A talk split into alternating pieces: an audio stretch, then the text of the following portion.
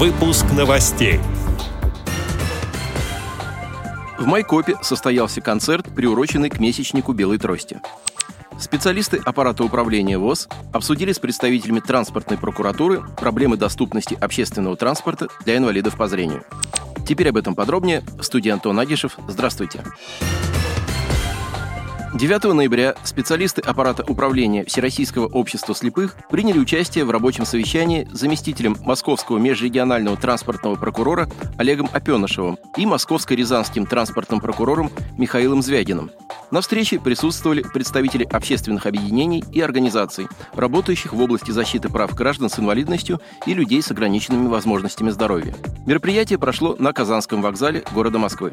В целях построения конструктивного диалога и оказания оперативной помощи людям с инвалидностью в решении их проблем, на встречу также были приглашены сотрудники транспортных предприятий, а также специалисты Казанского вокзала и правоохранительных органов. Присутствующие оценили работу Центра содействия мобильности российских железных дорог, отметили недочеты в работе служб помощи транспортной инфраструктуры и оценили физическую доступность железнодорожных вокзалов и аэропортов.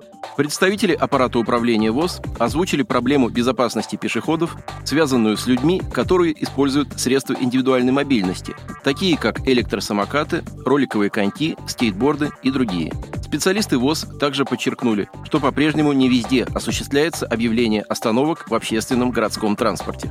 Причем такая проблема есть не только в ряде регионов страны, но и в Москве и Московской области.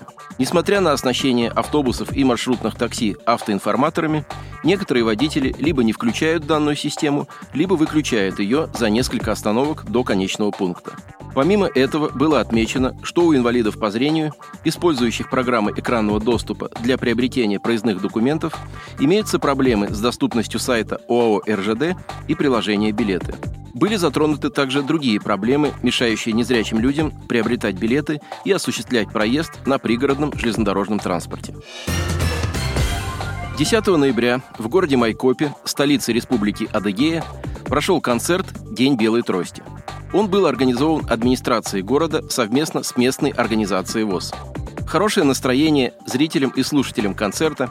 Подарили творческие коллективы города, в том числе театральная студия отражения, народный хор «Русская песня» и вокальная студия «Сувенир», в состав участников которых входят члены ВОЗ.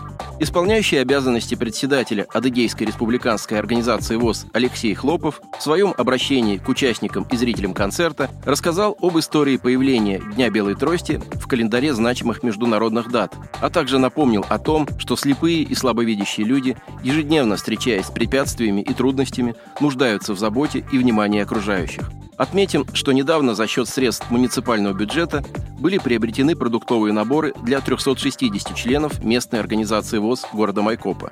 Адыгейская республиканская организация ВОЗ в рамках гранта «Адыгея. Пространство равных возможностей» также поздравила 50 членов ВОЗ из пяти местных организаций и вручила им ценные подарки. Отдел новостей «Радиовоз» приглашает к сотрудничеству региональной организации. Наш адрес – новости собака радиовоз.ру. О новостях вам рассказал Антон Агишев. До встречи на «Радиовоз».